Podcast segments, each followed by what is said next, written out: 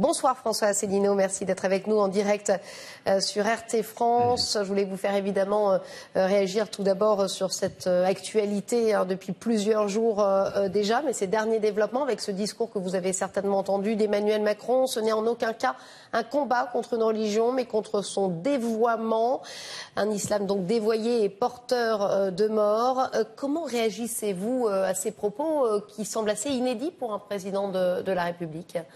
Oui, mais le président de la République, il n'est pas là pour faire des commentaires. C'est ça tout le problème. Un président de la République digne de ce nom, il est là pour protéger les Français, pour prendre des décisions. On a un ministre de l'Intérieur qui est sans doute le plus mauvais ministre de l'Intérieur de la Ve République. On ne, on, ne, on ne, compte plus le nombre d'erreurs qu'il a pu commettre, d'exactions qu'il a pu commettre. Je pense toujours aux Gilets jaunes qui ont été mutilés, blessés. Là, dans ces services même, on s'aperçoit quelqu'un qui était habilité secret défense quand même, euh, qui euh, était, tenait des propos euh, quand même tout à fait, tout à fait délirants sur les attentats islamistes. La première des choses, ben, tout le monde le dit, tout le monde le sait, c'est que M. Castaner aurait dû être viré depuis bien longtemps. Un président de la République, ça prend des décisions, ça ne fait pas des commentaires. Quelle décision faut-il prendre? La première décision, c'est qu'il faudrait interdire toute imam financé dans les mosquées françaises par l'étranger. Point barre comme Louis XIV avait imposé le gallicanisme face au, Saint-Siège, eh bien, il faut désormais, effectivement, il y a les Français musulmans, il y a les Français catholiques, il y a les Français juifs, mais la formation des imams doit être entièrement en France et ne doit pas avoir de financement, si peu que ce soit, venant de partis, venant de pays étrangers. Et quels pays étrangers? Qui est-ce qui a financé Daesh Pendant la campagne présidentielle de 2017, nous l'avions rappelé, j'avais même eu un débat avec Emmanuel Macron où j'avais dit mais qui et derrière Daesh. J'avais dit c'est l'Arabie Saoudite et le Qatar. Est-ce que c'est vrai ou est-ce que c'est pas vrai Monsieur Macron, il avait dit je suis tout à fait d'accord avec vous. J'avais dit de toute façon vous êtes toujours d'accord avec tout le monde. Donc la première chose. Expliquer cette euh, euh, forme qui est-ce qui a cassé peut-être d'hypocrisie? Ben, C'est de l'hypocrisie. Quand vous avez le Qatar qui finance, si j'ai bien compris, je connais bien les gazettes, qui finance le divorce d'un ancien président de la République, lorsque vous êtes euh, avec des, vous avez des liens avec des pays comme l'Arabie Saoudite et le Qatar, il ne faut pas s'étonner effectivement euh, qu'on ait des dérives. Alors ça, c'est le premier point. La première chose, c'est interdiction de tout financement venant de l'étranger. Le deuxième point, c'est interdiction aussi d'avoir la moindre complaisance vis-à-vis de ces mouvements terroristes. Hein, Mohamed Ben Sultan, qui est le prince héritier d'Arabie Saoudite, s'était rendu aux États-Unis il y a environ un an. Il avait expliqué que derrière le fondamentalisme musulman, il y a le régime wahhabite d'Arabie Saoudite qui est tenu à bout de bras par les États-Unis d'Amérique.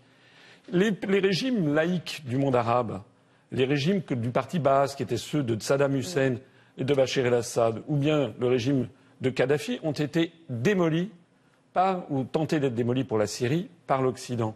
Donc la France devrait par ailleurs arrêter de soutenir les pays les plus rétrogrades de l'islam et fonder, essayer de soutenir des pays avec des gouvernements qui veulent avoir un islam moderne. Or, on peut avoir un islam moderne.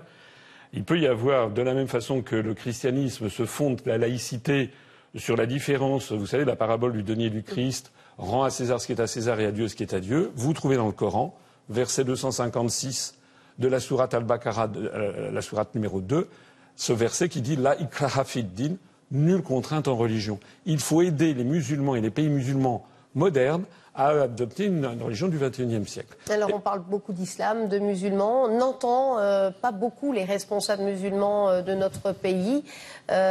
Euh, pour quelles raisons, selon vous, ce n'est pas à eux de rentrer dans, ce débat Il y a une forme de tabou, y compris pour eux Je pense qu'effectivement, ils gagneraient à prendre davantage position.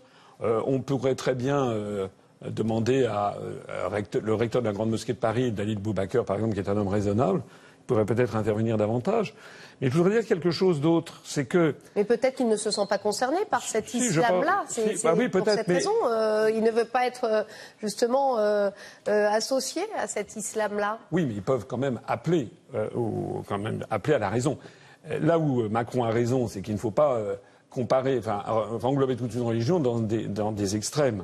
De la même façon que le catholicisme, tous les prêtres ne sont pas pédophiles, de la même façon, en islam, tous les musulmans ne sont pas des terroristes. Il faut donc essayer d'œuvrer pour l'apparition de régimes, le développement de régimes modernistes dans le camp, euh, au Moyen-Orient, je l'ai dit.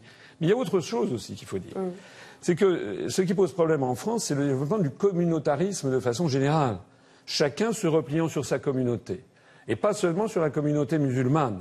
Et donc il faudrait qu'il y ait aussi en France une réflexion sur ce que c'est que la République, sur ce que c'est que la politique étrangère. Il faudrait que la France ait une politique étrangère qui ne soit pas du deux poids deux mesures, notamment au Moyen-Orient. Il faudrait aussi que la France combatte le communautarisme dans tous les domaines et favorise la fraternité entre les Français. C'est d'ailleurs la devise de la République. Mais pour ça, il faudrait faire quoi? Ben, Il ne faudrait pas démolir le droit du travail.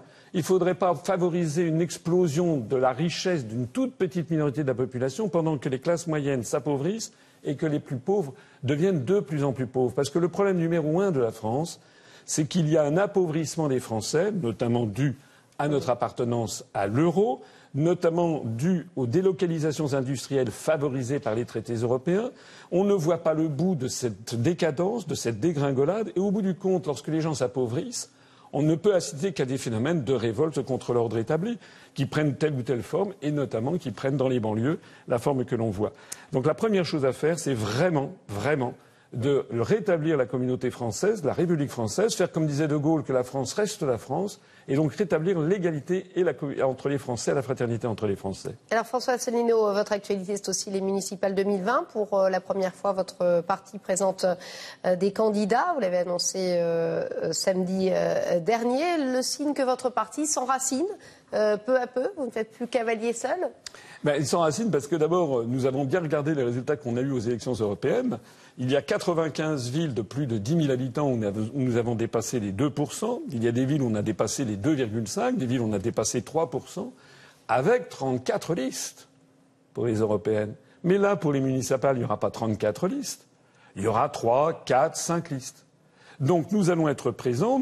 on a publié une liste, une première liste, c'est une première liste, on va on va en faire d'autres, de 44 villes de plus de 10 000 habitants notamment en, région parisienne, notamment en Seine-Saint-Denis, notamment dans le Val-de-Marne. Et d'ailleurs, nous faisons souvent des très bons scores dans des quartiers où il y a justement une forte proportion de Français d'origine étrangère et notamment. Comment vous, vous l'expliquez Parce que nous tenons un langage d'honnêteté, de sincérité et de compétence. Et que nous, nous nous battons pour l'ensemble des Français sans faire de distinguo entre les religions, les ethnies, etc nous sommes tous Français et nous devons avoir un président de la République qui donne l'impression de défendre les Français et non pas de défendre une oligarchie euro-atlantiste.